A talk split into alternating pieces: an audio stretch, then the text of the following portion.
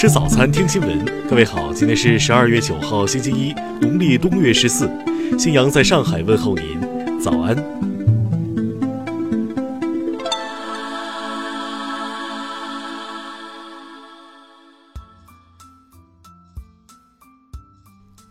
首先来关注头条消息。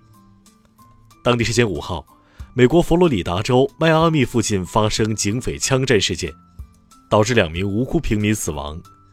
据 CNN 报道，当时正值晚高峰，两名劫匪在抢劫珠宝店未遂，驾车逃窜后，被警方截停在一个十字路口。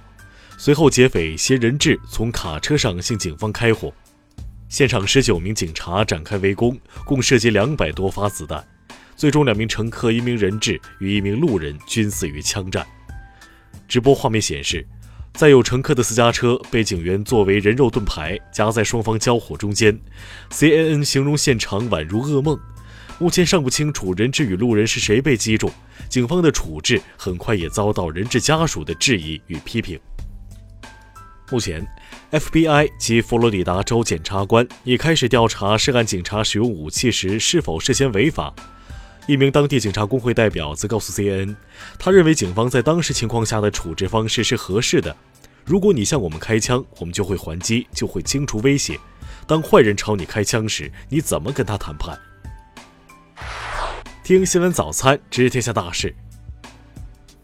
针对政协十三届全国委员会第二次会议第零三六四号提案所言的增加部署高校，教育部日前表示。目前不宜扩大中央部门直属高校规模。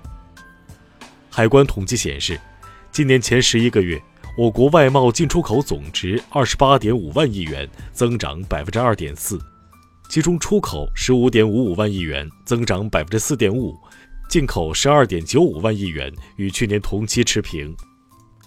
国家税务总局发布公告，明确从明年一月一号起。部分纳税信用失信行为，在符合相应的修复条件时，可以向主管税务机关申请纳税信用修复。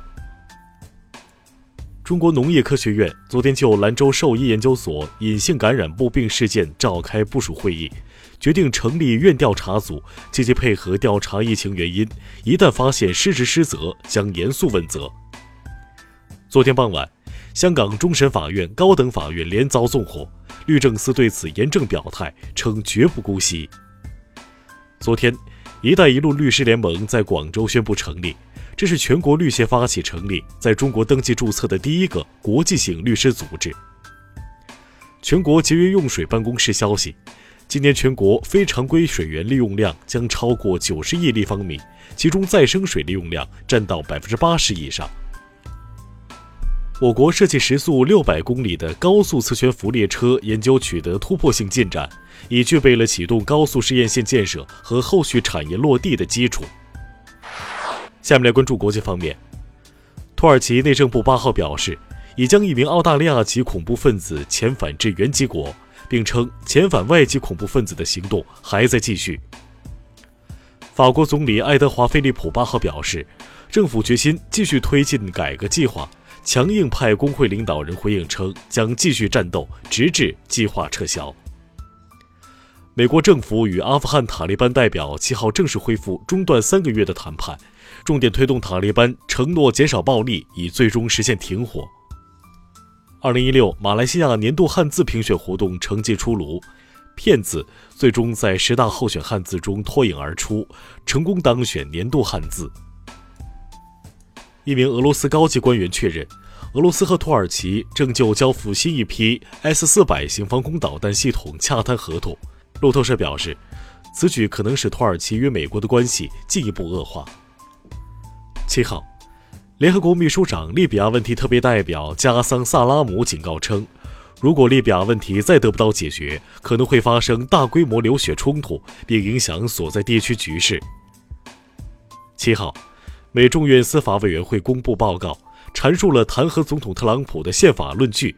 该报告由委员会多数成员撰写，称弹劾是宪法对总统把自己当成君主的最终答复。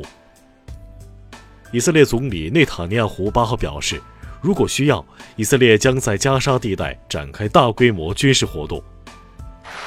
下面来关注社会民生。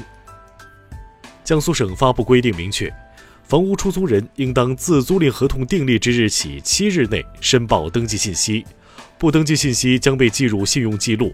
规定自二零二零年一月一号起施行。六号，北京铁路局两名正在上线施工的职工被高铁列车撞压身亡。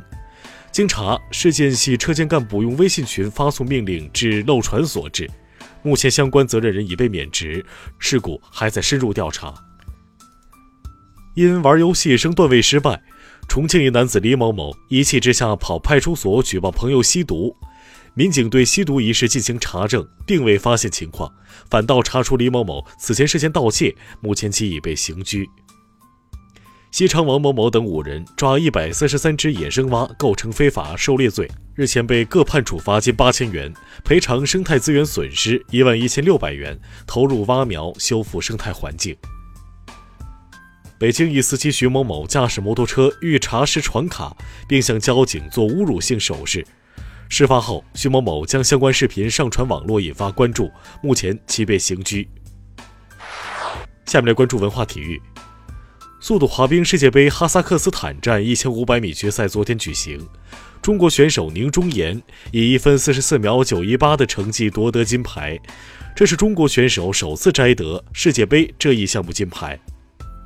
CBA 常规赛第十四轮昨晚继续进行，吉林以一百二十四比一百零七击败新疆，终结对手四连胜。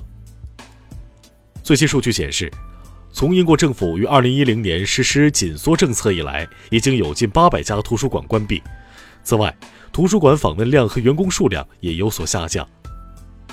南昌发现罕见大型六朝墓群，目前已清理出73座古墓葬。专家表示，该墓群是海上丝绸之路研究的重要材料。以上就是今天新闻早餐的全部内容。如果您觉得节目不错，请点击再看按钮。咱们明天不见不散。